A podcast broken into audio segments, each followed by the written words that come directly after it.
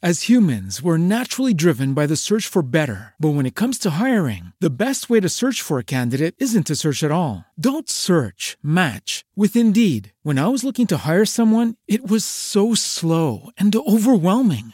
I wish I had used Indeed. If you need to hire, you need Indeed. Indeed is your matching and hiring platform with over 350 million global monthly visitors, according to Indeed data, and a matching engine that helps you find quality candidates fast. Ditch the busy work. Use Indeed for scheduling, screening, and messaging so you can connect with candidates faster. And Indeed doesn't just help you hire faster. 93% of employers agree Indeed delivers the highest quality matches compared to other job sites, according to a recent Indeed survey. And listeners of this show will get a $75 sponsored job credit to get your jobs more visibility at Indeed.com slash podcast. That's Indeed.com slash podcast. Terms and conditions apply. A Relíquia de Essa de Queiroz. Capítulo 2 Foi num domingo e dia de São Jerônimo que meus pés latinos pisaram, enfim, no cais de Alexandria, a terra do Oriente, sensual e religiosa. Agradeci ao Senhor da boa viagem. E o meu companheiro, o ilustre Topsius, doutor alemão pela Universidade de Bona, sócio do Instituto Imperial de Escavações Históricas, murmurou, grave como numa invocação, desdobrando o seu vastíssimo guarda-sol verde: Egipto, Egipto, eu te saúdo, negro Egipto, e que me seja em ti propício o teu Deus Pá, Deus das letras, Deus da história, inspirador da obra de arte e da obra de verdade. Através deste zumbido científico, eu sentia-me envolvido num bafo morno como o de uma estufa, amolecedormente tocado de aromas de sândalo e rosa. No cais faiscante, entre fardos de lã, estirava-se, banal e sujo, o barracão da alfândega. Mas além as pombas brancas voavam em torno aos minaretes brancos. O céu deslumbrava. Cercado de severas palmeiras, um lânguido palácio dormia à beira da água e ao longe perdiam-se os areais da antiga Líbia, esbatidos numa poeirada quente, livre, da cor de um leão. Amei logo esta terra de indolência, de sonho e de luz. E saltando para a calé esforrada de chita, que nos ia levar ao Hotel das Pirâmides, invoquei as divindades como o ilustrado doutor de Bona. Egipto, Egipto, eu te saúdo, negra Egipto, e que me seja propício. Não, que vos seja propício, Dom Raposo, Isis, a vaca amorosa. Acudiu o eruditíssimo homem, risonho e abraçado à minha chapeleira. Não compreendi, mas venerei. Eu conhecera Topsius em Malta, uma fresca manhã, estando a comprar violetas a uma ramalheteira que tinha já nos olhos grandes um langor muçulmano. Ele andava medindo consideradamente com o seu guarda-sol as paredes marciais e monásticas do palácio do grão-mestre. Persuadido que era um dever espiritual e doutoral, nestas terras do Levante, cheias de história, medir os monumentos da antiguidade, tirei o meu lenço e fui-o gravemente passeando, esticado como um côvado sobre as austeras cantarias. Topsius dardejou-me logo, por cima dos óculos de ouro, um olhar desconfiado e ciumento mas tranquilizado, de certo, pela minha face jocunda e material, pelas minhas luvas almiscaradas, pelo meu fútil raminho de violetas, ergueu cortesmente de sobre o longo cabelo, corredio e cor de milho, o seu bonezinho de seda preta. Eu saudei com o meu capacete de cortiça e comunicamos. Disse-lhe o meu nome, a minha pátria, os santos motivos que me levavam a Jerusalém. Ele contou-me que nascera na gloriosa Alemanha ia também à Judeia, depois à Galileia, numa peregrinação científica, colher notas para a sua formidável obra, A História dos Herodes. Mas demorava-se em Alexandria a amontoar os pesados materiais de outro livro monumental, A História dos Lágidas. Porque estas duas turbulentas famílias, os Herodes e os Lágidas, eram propriedade histórica do dotíssimo Topsius. Então, ambos com o mesmo roteiro, podíamos acamaradar Dr. Topsius. Ele, espigado, magríssimo e pernudo, com uma rabona curta de lustrina, enchumaçada de manuscritos, cortejou gostosamente. Pois a camarademos, Dom Raposo, será uma deleitosa economia. Encovado na gola, de guedelha caída, o nariz agudo e pensativo, a calça esguia, o meu erudito amigo parecia-me uma cegonha, risível e cheia de letras, com óculos de ouro na ponta do bico. Mas já a minha animalidade reverenciava a sua intelectualidade. E fomos beber cerveja. A sabedoria neste moço era dom hereditário. Seu avô materno, o naturalista Schlock, escreveu um famoso tratado em oito volumes sobre a expressão fisionómica dos lagartos que assombrou a Alemanha.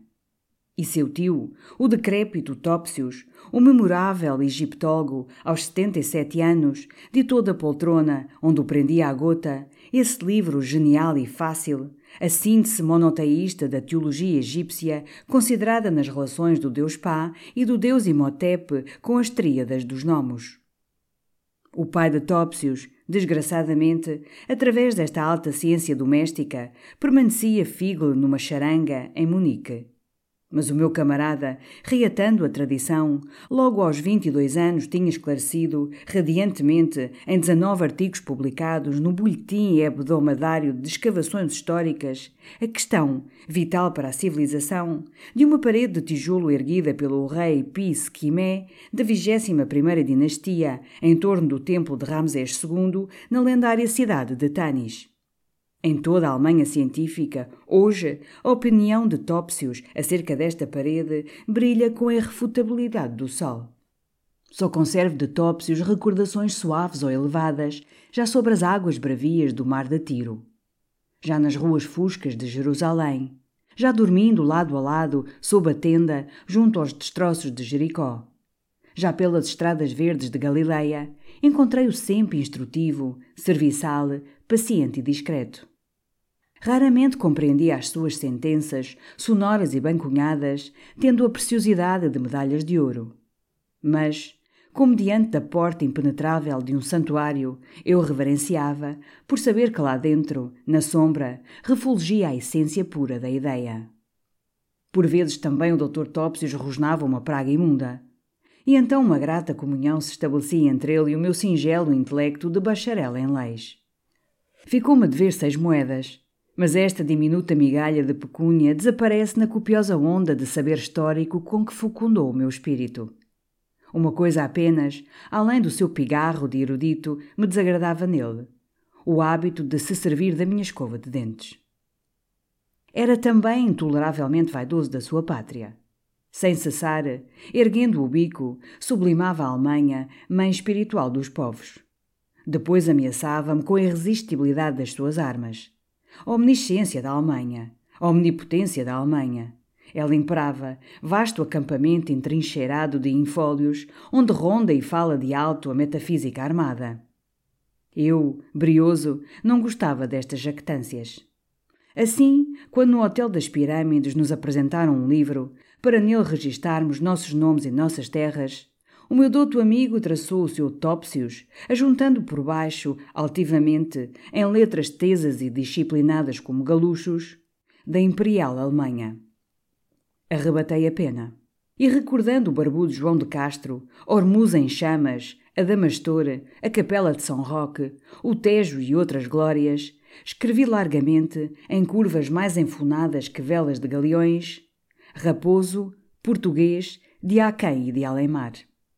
E logo, do canto, um moço magro e murcho murmurou, suspirando e a desfalecer: Em o cavalheiro necessitando alguma coisa, chame pelo Alpedrinha. Um patrício! Ele contou-me a sua sombria história, desafivelando a minha maleta. Era de trancoso e desgraçado. Tivera estudos, compusera um necrológio, sabia ainda mesmo de cor os versos mais doloridos do nosso Soares de Passos mas apenas sua mamanzinha morrera, tendo herdado terras, correra à fatal Lisboa a gozar. Conheceu logo na travessa da Conceição uma espanhola deleitosíssima, do adocicado nome de Dulce, e largou com ela para Madrid num idílio. Aí o jogo empobreceu, a Dulce traiu, um chulo esfaqueou. Curado e macilento, passou a Marselha e durante anos arrastou-se como um frangalho social através de misérias inenarráveis. Foi sacristão em Roma, foi barbeiro em Atenas. Namorei-a, habitando uma choça junto a um pântano, empregara-se na pavorosa pesca das sanguessugas. E de turbante, com odres negras ao ombro, apregoou água pelas vielas de Esmirna. O fecundo Egito atraíra-o sempre, irresistivelmente. E ali estava no hotel das pirâmides, moço de bagagens e triste. E se o cavalheiro trouxesse por aí algum jornal da nossa Lisboa, eu gostava de saber como vai a política. Concedi-lhe generosamente todos os jornais de notícias que embrulhavam os meus botins. O dono do hotel era um grego de Lacedemónia, de bigodes ferozes e que hablava um pouquito el castellano. Respeitosamente ele próprio, teso na sua sobrecasaca preta ornada de uma condecoração, nos conduziu à sala do almoço, la mais preciosa, sem dúvida, de todo el Oriente, caballeros. Sobre a mesa murchava um ramo grosso de flores escarlates. No frasco do azeite flutuavam familiarmente cadáveres de moscas. As chinelas do criado topavam a cada instante um velho jornal dos debates, manchado de vinho, rojando ali desde a véspera, pisado por outras chinelas indolentes. E no teto a fumaraça fétida dos candeeiros de latão juntara nuvens negras às nuvens cor-de-rosa onde esvoaçavam anjos e andorinhas. Por baixo da varanda uma rabeca e uma harpa tocavam a mandolinata. E enquanto Topsius se alagava de cerveja, eu sentia, estranhamente, crescer o meu amor por esta terra de preguiça e de luz. Depois do café, o meu sapientíssimo amigo, com o lápis dos apontamentos na algibeira da rabona, abalou a rebuscar antigualhas e pedras do tempo dos Ptolomeus. Eu, acendendo um charuto, reclamei a Alpedrinha. E confiei-lhe que desejava sem tardança ir rezar e ir amar. Rezar era por intenção da tia Patrocínio que me recomendara uma jaculatória a São José apenas pisasse a sol do Egito, tornado, desde a fuga da Santa Família em cima do seu burrinho, chão devoto como de uma sé. Amar era por necessidade do meu coração, ansioso e ardido. Alpedrinha, em silêncio, ergueu as persianas e mostrou-me uma clara praça, ornamentada ao centro por um herói de bronze, cavalgando um corcel de bronze. Uma aragem quente levantava poeiradas lentas por sobre dois tanques secos e em redor perfilavam-se no azul altos prédios, hasteando cada um a bandeira da sua pátria, como cidadelas rivais sobre um solo vencido. Depois o triste alpedrinho indicou-me, a uma esquina, onde uma velha vendia canas de açúcar, a tranquila rua das duas irmãs. Aí, murmurou ele, eu veria, pendurada sobre a porta de uma lojinha discreta, uma pesada mão de pau, tosca e roxa, e por cima, em tabuleta negra, estes dizeres convidativos a ouro: Miss Mary, luvas e flores de seda.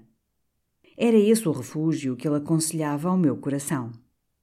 Ao fundo da rua, junto de uma fonte chorando entre árvores, havia uma capela nova onde a minha alma acharia consolação e frescura. E diga ao cavalheiro a Miss Mary que vai demandado do Hotel das Pirâmides. Pus uma rosa ao peito e saí ao vante. Logo da entrada das duas irmãs avistei a ermidinha virginal, dormindo castamente sob os plátanos ao rumor meigo da água. Mas o amantíssimo patriarca São José estava certamente, a essa hora, ocupado em receber jaculatórias mais instantes e evoladas de lábios mais nobres. Não quis importunar o bondosíssimo santo e parei diante da mão de pau, pintada de roxo, que parecia estar ali esperando, alongada e aberta, para empolgar o meu coração. Entrei, comovido. Por trás do balcão envernizado, junto a um vaso de rosas e magnólias, ela estava lendo o seu Times com um gato branco no colo. O que me prendeu logo foram os seus olhos azul claros, de um azul que só há nas porcelanas, simples, celestes, como eu nunca vira na morena Lisboa. Mas encanto maior ainda tinham os seus cabelos, crespos, frisadinhos como uma carapinha de ouro, tão doces e finos que apetecia ficar eternamente, devotamente, a mexer-lhe com os dedos trêmulos e era irresistível o profano nimbo luminoso que eles punham em torno da sua face gordinha e uma brancura de leite onde se desfez carmesim, toda tenra e suculenta. Sorrindo e baixando com sentimento as pestanas escuras, perguntou-me se eu queria Pelica ou Suécia. Eu murmurei, roçando-me sofregamente pelo balcão. Trago-lhe recadinhos do Alpedrinha. Ela escolheu entre o ramo um tímido botão de rosa e deu-me na ponta dos dedos. Eu trinquei-o com furor. E a voracidade desta carícia pareceu agradar-lhe, porque um sangue mais quente veio afoguear-lhe a face e chamou-me, baixo, mauzinho. Esqueci São José e a sua jaculatória, e as nossas mãos, um momento unidas para ela me calçar a luva clara, não se desenlaçaram mais nessas semanas que passei na cidade dos Lágidas em festivas delícias muçulmanas.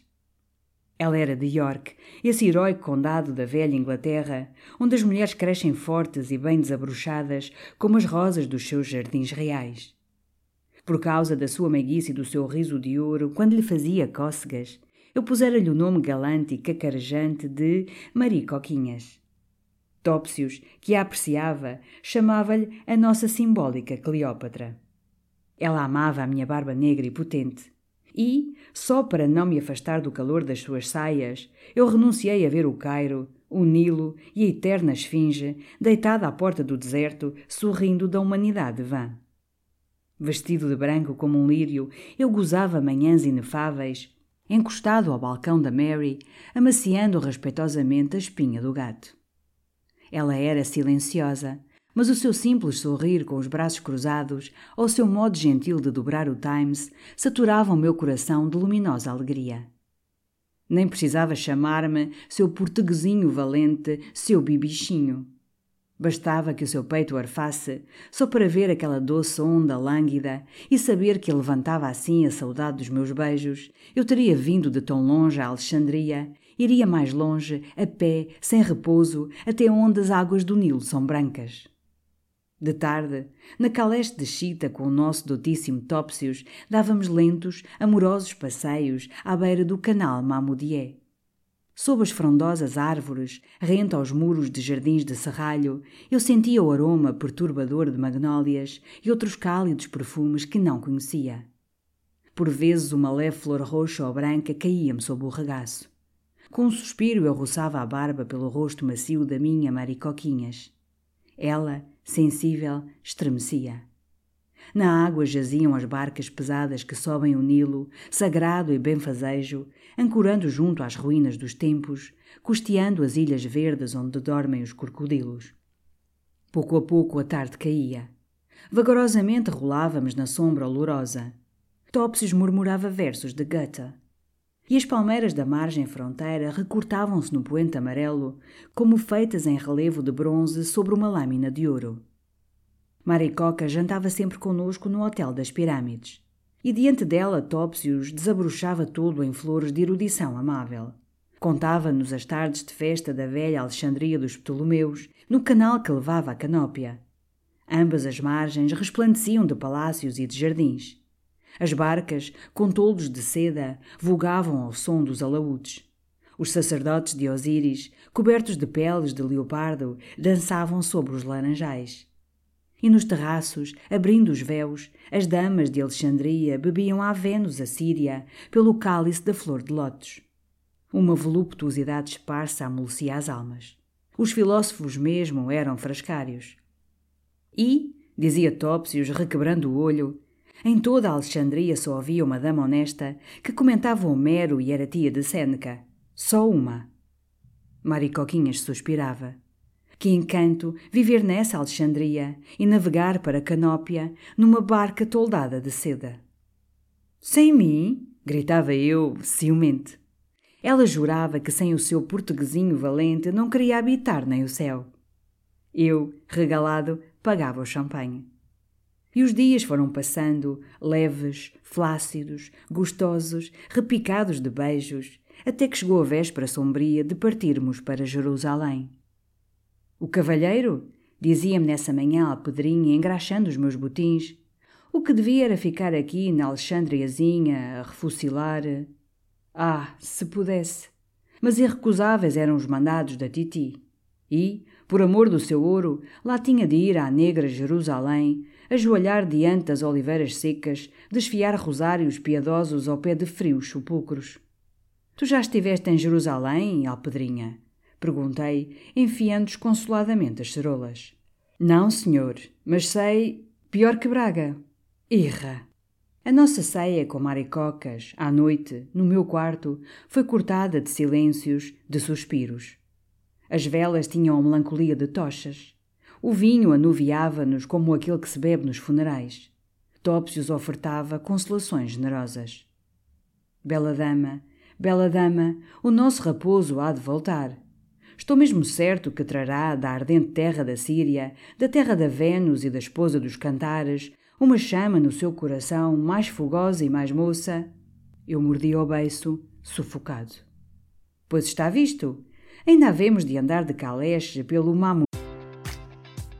Enjoy all your favorite sports like never before at BetMGM. Sign up using code CHAMPION and receive up to $1,500 back in bonus bets if you don't win your first bet. When you register with BetMGM, you'll get instant access to a variety of parlay selection features, live betting options, and the best daily promotions in the business. And with BetMGM at your fingertips, every play and every game matters more than ever. Remember to use code CHAMPION and receive up to $1,500 back in bonus bets if you don't win your first bet. Place your money line, prop, or parlay bets with the king of sportsbooks today. BetMGM and GameSense remind you to play responsibly. See BetMGM.com for terms. 21 plus only. Virginia only. New customer offer. Subject to eligibility requirements. Rewards are non withdrawable bonus bets that expire in seven days. Gambling problem? Call 1 800 Gambler. Promotion. Promotional offer not available in Washington, D.C. As humans, we're naturally driven by the search for better. But when it comes to hiring, the best way to search for a candidate isn't to search at all. Don't search, match with Indeed. When I was looking to hire someone, it was so slow and overwhelming. I wish I had used Indeed. If you need to hire, you need Indeed. Indeed is your matching and hiring platform with over 350 million global monthly visitors, according to Indeed data, and a matching engine that helps you find quality candidates fast. Ditch the busy work. Use Indeed for scheduling, screening, and messaging so you can connect with candidates faster. And Indeed doesn't just help you hire faster. 93% of employers agree Indeed delivers the highest quality matches compared to other job sites, according to a recent Indeed survey. And listeners of this show will get a $75 sponsored job credit to get your jobs more visibility at Indeed.com slash podcast. That's Indeed.com slash podcast. Terms and conditions apply. Isto é só ir rezar uns Padre Nossos ao Calvário. Até me faz bem. Volto como um touro. Depois do café, fomos encostar-nos à varanda a olhar, calados, aquela sumptuosa noite do Egito. As estrelas eram como uma grossa poeirada de luz que o bom Deus levantava lá em cima, passeando sozinho pelas estradas do céu. O silêncio tinha uma solenidade de sacrário. Nos escuros terraços, embaixo, uma forma branca movendo-se por vezes, de leve, mostrava que outras criaturas estavam ali, como nós, deixando a alma embeber-se mudamente no esplendor sideral. E nessa difusa religiosidade, igual à de uma multidão passando para os lumes de um altar-mor, eu sentia subir aos lábios, irresistivelmente, a doçura de uma Ave-Maria. Ao longe o mar dormia.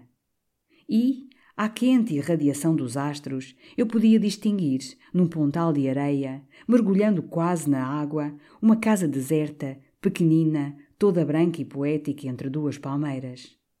Então comecei a pensar que, mal a Titi morresse e fosse meu o seu ouro, eu poderia comprar esse doce retiro, forrá-lo de lindas sedas e viver ao lado da minha luveira, vestido de turco, fresco, sereno, livre de todas as inquietações da civilização.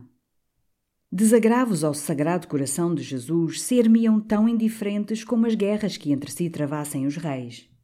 Do céu só me importaria a luz anilada que banhasse a minha vidraça. Da terra só me importariam as flores abertas no meu jardim para aromatizar a minha alegria.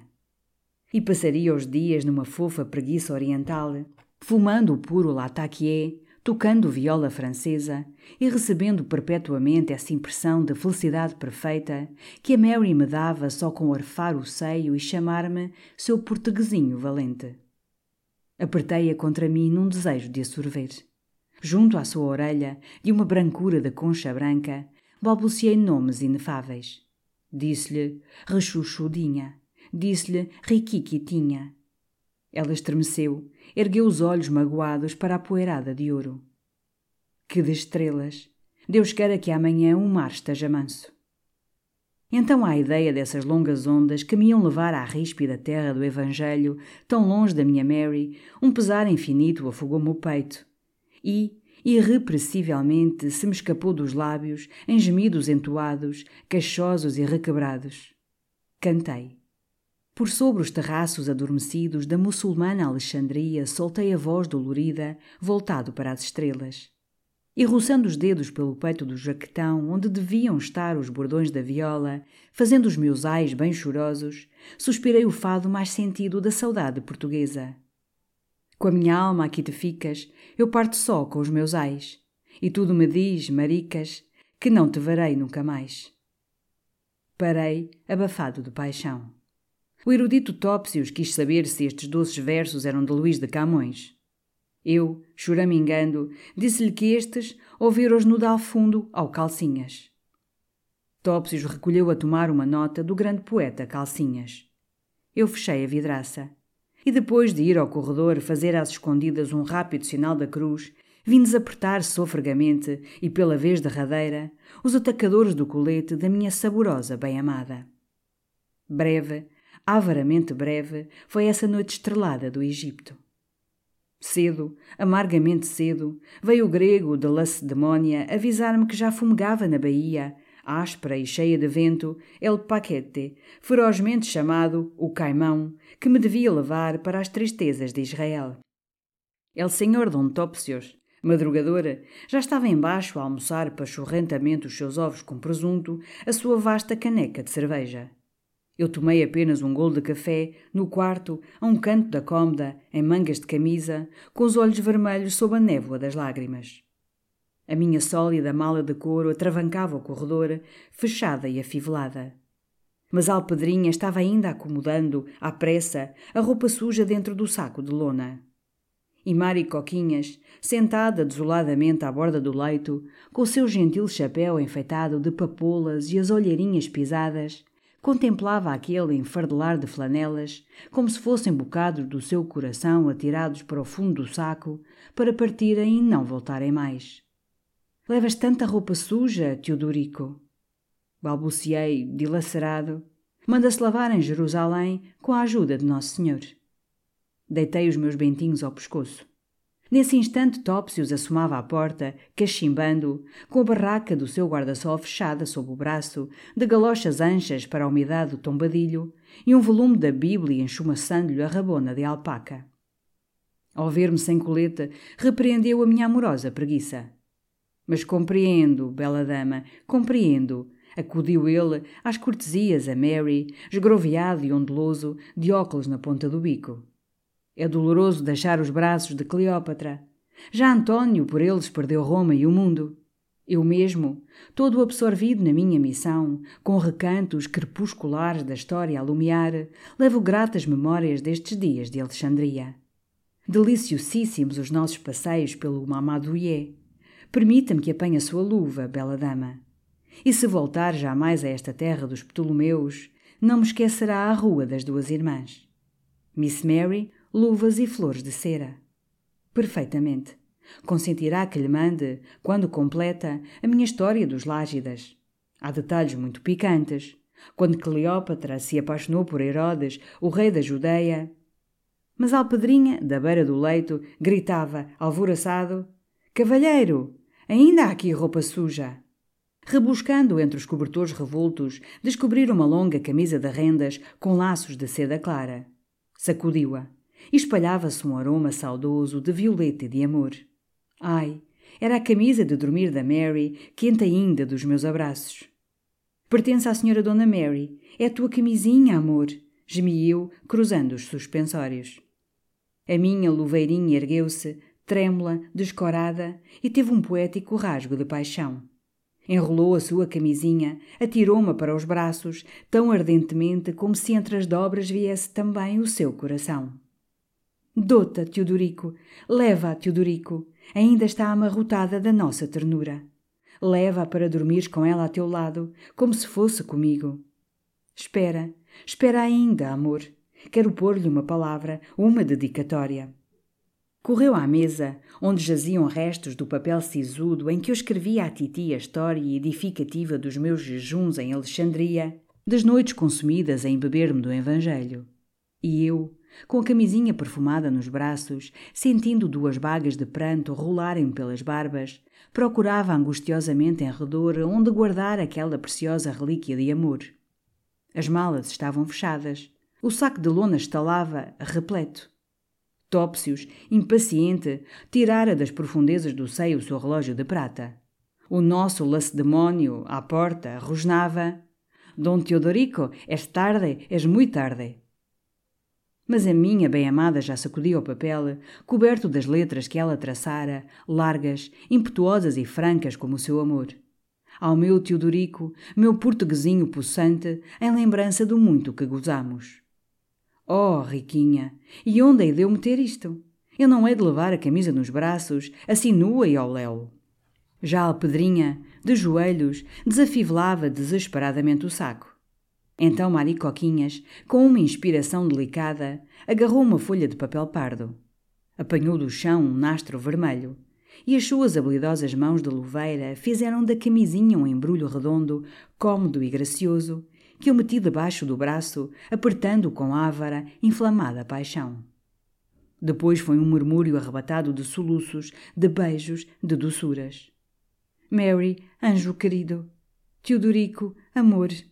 Escreve-me para Jerusalém. Lembra-te da tua bichaninha bonita. Rolei pela escada, tonto.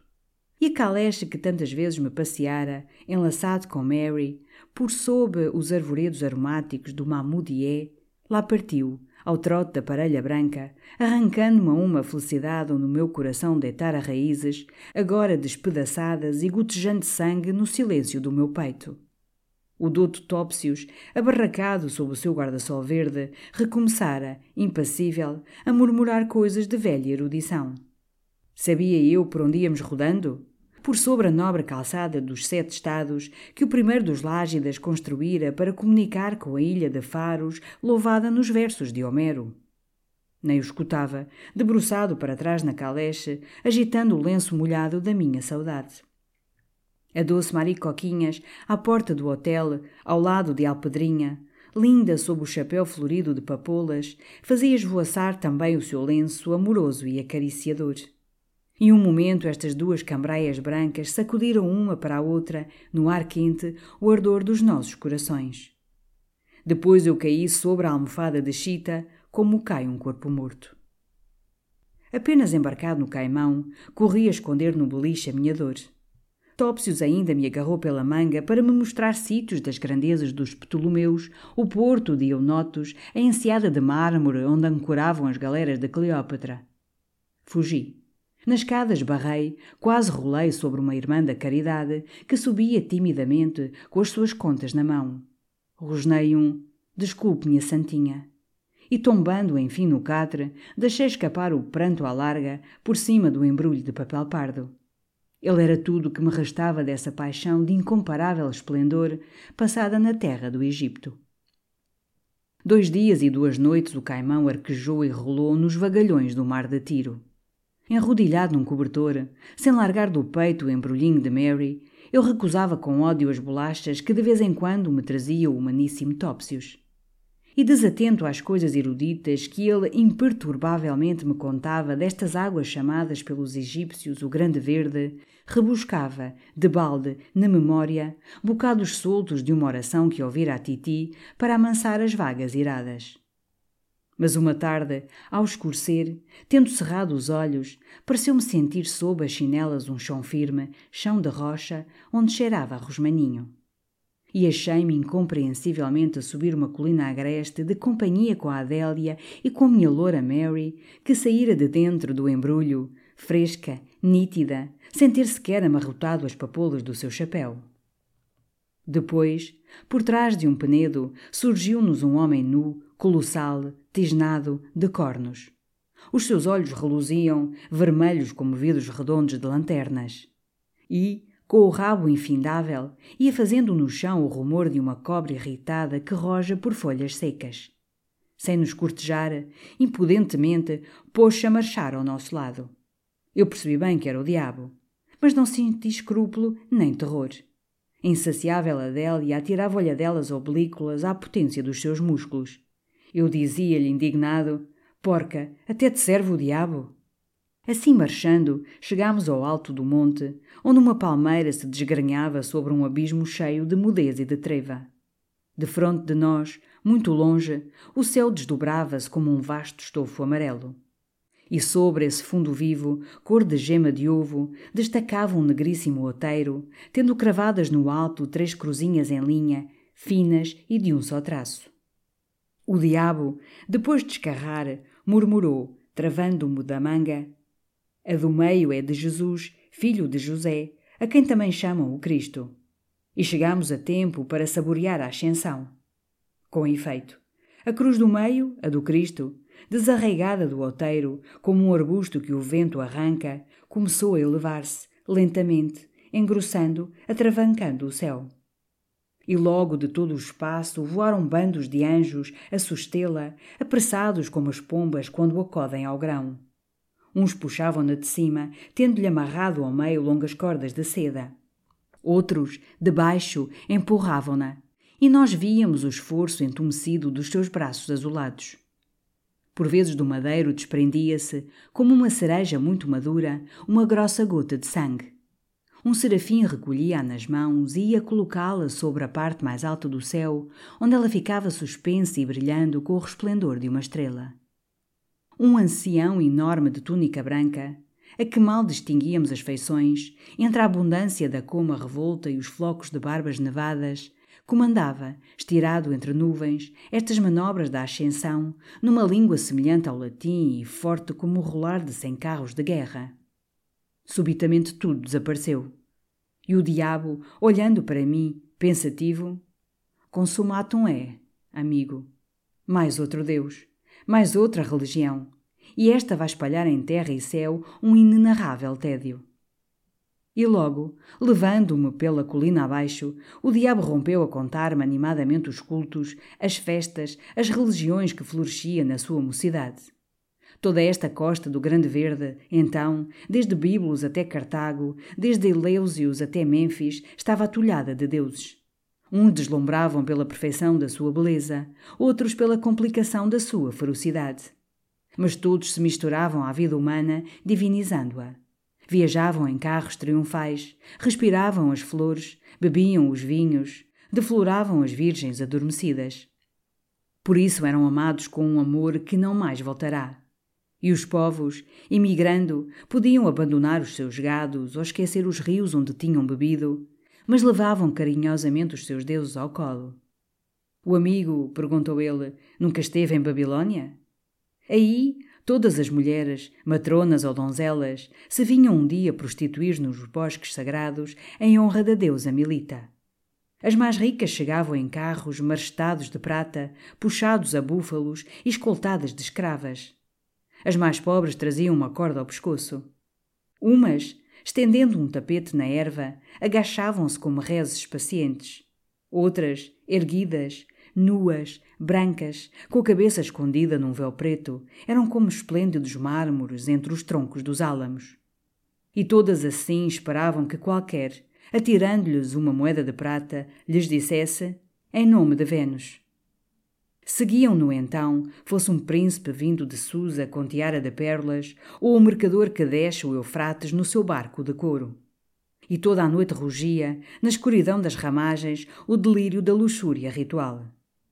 Depois o diabo disse-me das fogueiras humanas de Moloch, os mistérios da boa deusa em que os lírios se regavam com sangue e os ardentes funerais de Adonis. E parando risonhamente, o amigo nunca esteve no Egito? Eu disse-lhe que estivera e conhecera lá maricocas. E o diabo, cortês, não era maricocas, era Ísis. Quando a inundação chegava até Mênfis, as águas cobriam-se de barcas sagradas. Uma alegria heroica, subindo para o sol, fazia os homens iguais aos deuses. Osíris, com os seus cornos de boi, montava Ísis. E, entre o estridor das harpas de bronze, ouvia-se por todo o Nilo o rugido amoroso da vaca divina.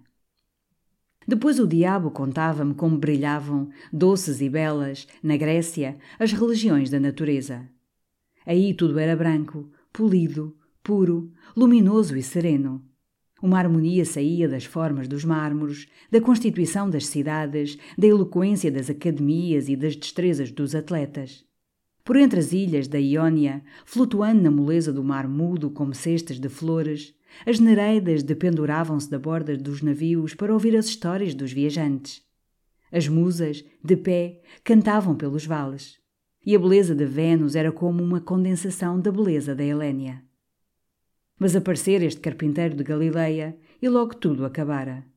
A face humana tornava-se para sempre pálida, cheia de mortificação.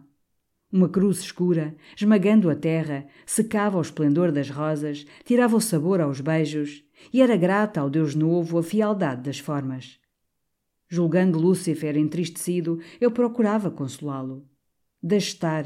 Ainda há de haver no mundo muito orgulho, muita prostituição, muito sangue, muito furor. Não lamenta as fogueiras de Moloque. Há de ter fogueiras de judeus. E ele espantado: Eu? uns ou outros, que me importa, raposo. Eles passam, eu fico. Assim, despercebido, a conversar com Satanás, achei-me no campo de Santana. E tendo parado, enquanto ele desenvencilhava os cornos dos ramos de uma das árvores, ouvi de repente ao meu lado um berro. Olha o Teodorico, porco sujo! Voltei-me. Era a Titi. A Titi, lívida, terrível, erguendo, para me espancar, o seu livro de missa. Coberto de suor, acordei. Topsius gritava, à porta do beliche, alegremente: Levante-se, raposo! Estamos à vista da Palestina! O caimão parara. E no silêncio eu sentia a água roçando-lhe o costado, de leve, no murmúrio de mansa carícia. Porque sonhar eu assim, ao vizinhar-me de Jerusalém, com os deuses falsos, Jesus seu vencedor e o demónio a todos rebelde? Que suprema revelação me preparava o Senhor? As humans, we're naturally driven by the search for better. But when it comes to hiring, the best way to search for a candidate isn't to search at all. Don't search, match with Indeed. When I was looking to hire someone, it was so slow and overwhelming.